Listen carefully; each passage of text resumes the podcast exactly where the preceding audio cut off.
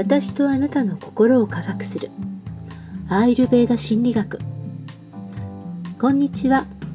アイルベーダティーチャーの越智ゆかりです。この番組は世界三大伝統医学インドで生まれたアイルベーダの動写理論を心理学哲学脳科学少しだけスピリチュアルも交えて仕事や人間関係恋愛など日々の生活の中で生まれるさまざまな悩みを解消するヒントをお伝えしていきます。皆さんどうぞよろしくお願いします。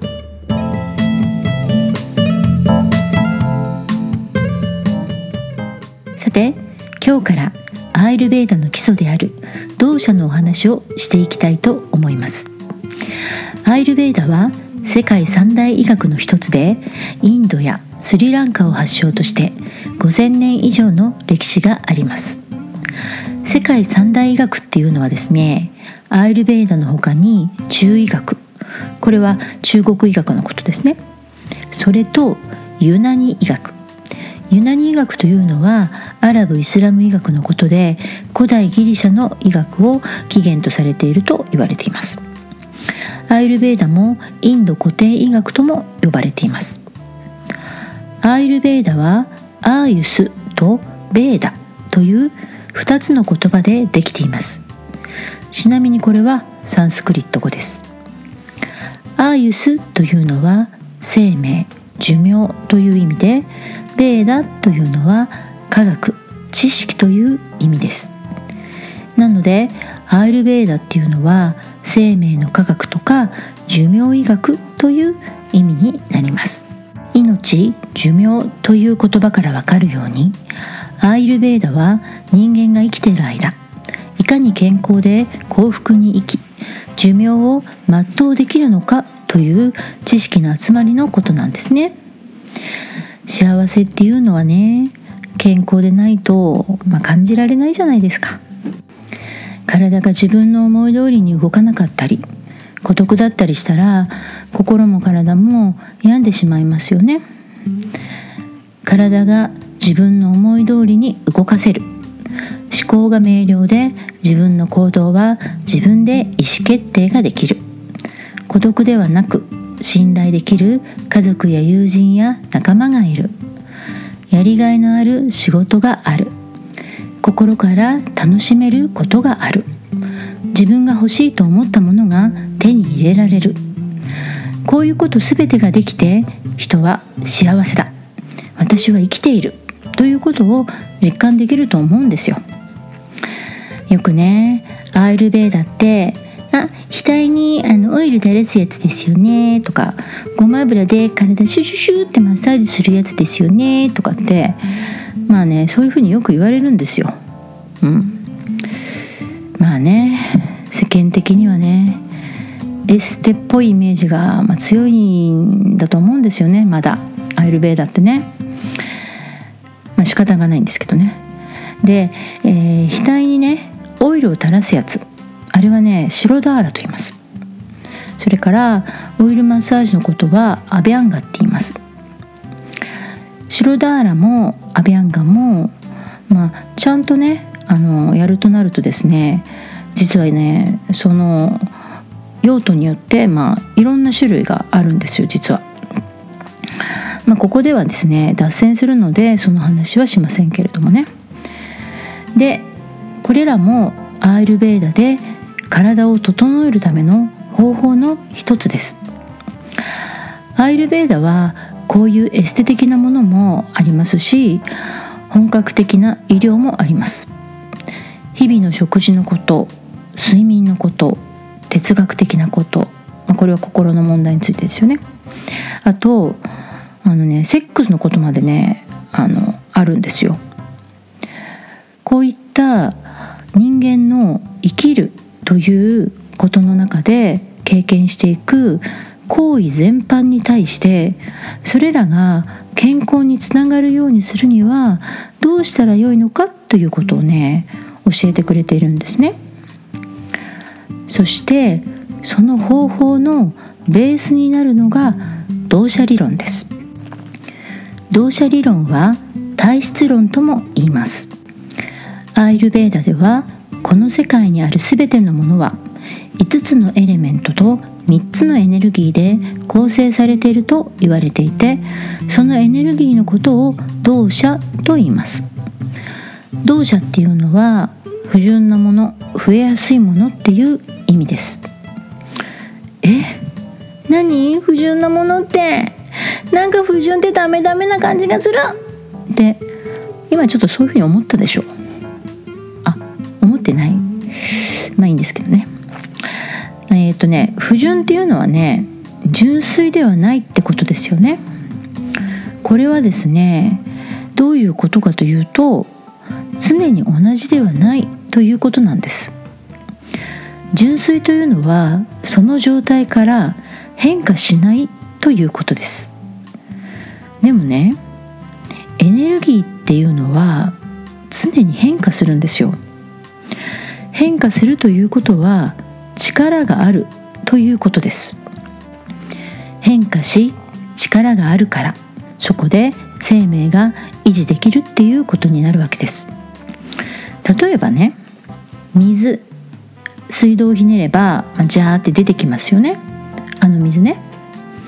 水って変化しますよね。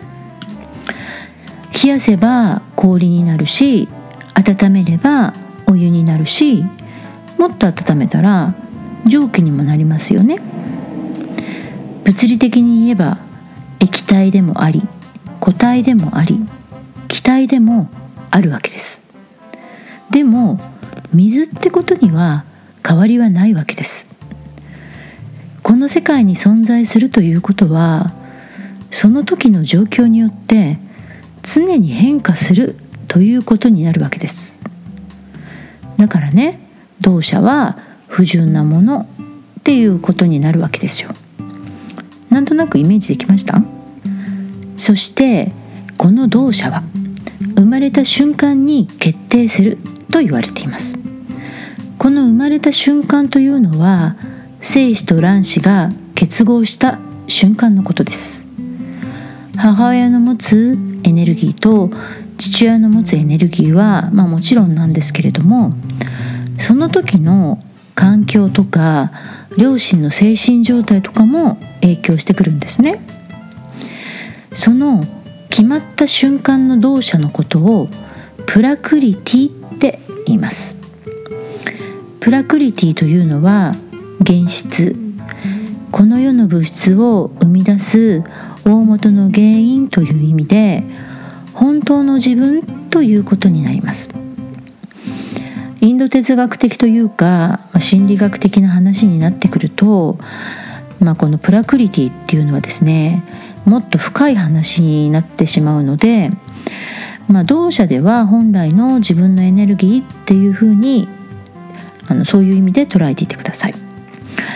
ただそのプラクリティというのはですねとてもいいお話が多いのであのまた別の機会にねプラクリティに関しては詳しくお話ししたいと思っています。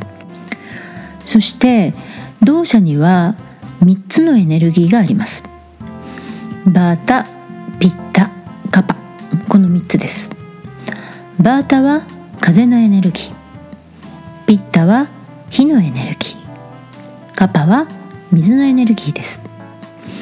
この3つのエネルギーで私たちの体は構成されていてこの3つのバランスが取れている時に健康でいられるわけです。でもねこの3つのエネルギーは人によってその比率が違うんですね。比率が違うからそこに個性が生まれます。個性というのはまあ一番分かりやすく言えばね、まあ、見た目とかです。太っているとか、まあ、痩せている背が高い目が大きい瞳の色髪の毛の、まあ、太さとか、まあ、質感とか、まあ、髪色ね。それから、まあ、性格とか。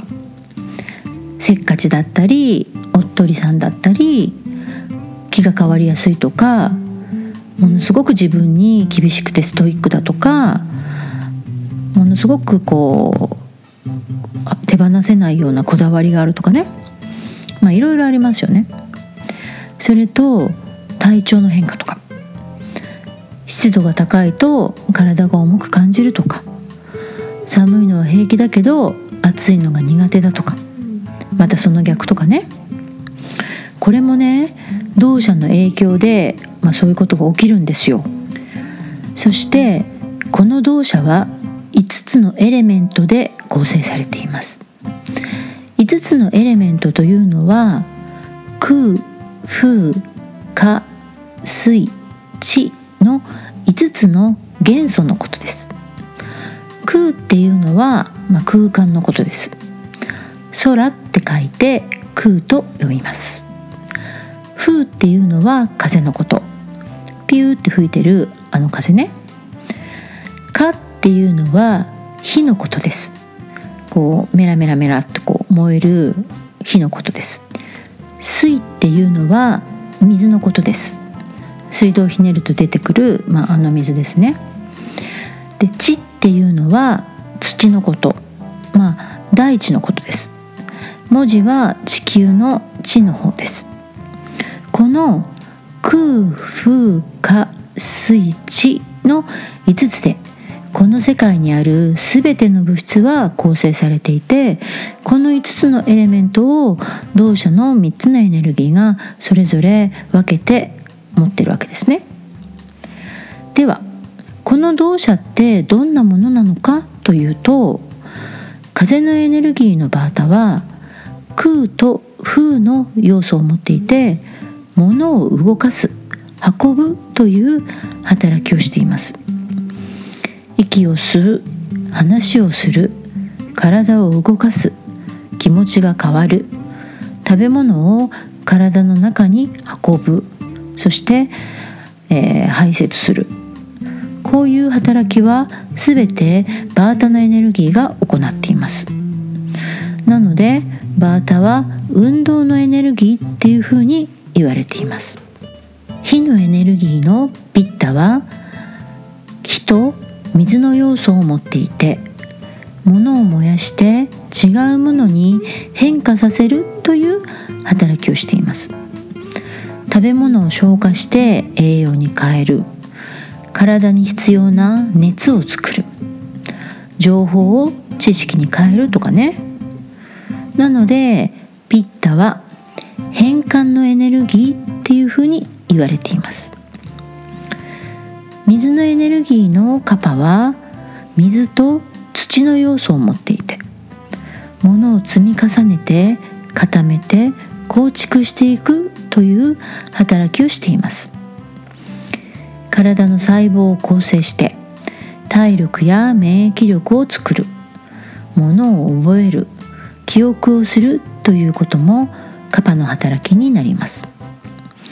このバータピッタカパの3つのエネルギーと空風火水地の5つのエレメントは全てね私たちの体の中にあるわけです。私土のエレメントないですなんてことはねありません。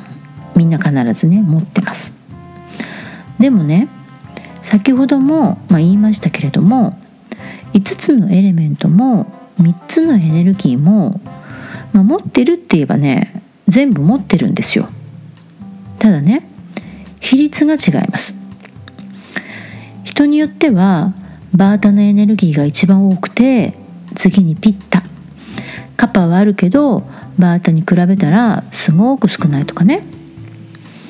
ちなみにですね私はピッタカパっていう体質になります。タが一番多くて同じぐらいカパがあってバータは少し少なめですでもねこれも、まあ、体の方にどういうふうに表面化するかとかメンタルの方ではどういうふうに現れてくるのかっていうのがね、まあ、やっぱりかのかなり個人差があるんですね。ちなみに私はえっ、ー、とね鎖骨から上の頭部に一番ピッタの特徴がすごくよく出ていてでも、まあ、鎖骨から下、まあ、胸の部分から体全体に関してはあのちょっとカパの要素が強めっていう風になってるんですね。でメンタルもどちらかというとピッタの方が、まあ、メイン動車のピッタの方が強く現れるっていう、まあ、ちょっとそういう感じで出てきたりとかするんですね。もうこれも本当にあのすごい個人差があります。このピッタも火のエレメントの要素が強いのかとかカパも土のエレメントの方が強いのか水のエレメントの方が強いのかとかねそれぞれねあってそれによってものすごく例えば同じピッタカパとかいう人でもあの全然違ったりとかするんですね。でそんなこの動作がですね人の個性にどのように影響するのかっていうお話はね次回からになります。出し惜しみってやつですよ。で次回は風のエネルギーのバータのことをお話ししたいと思います。ここまで放送を聞いてくださってありがとうございます。次回も聞きに来てくれると嬉しいです。それではまた次回の放送でお会いしましょう。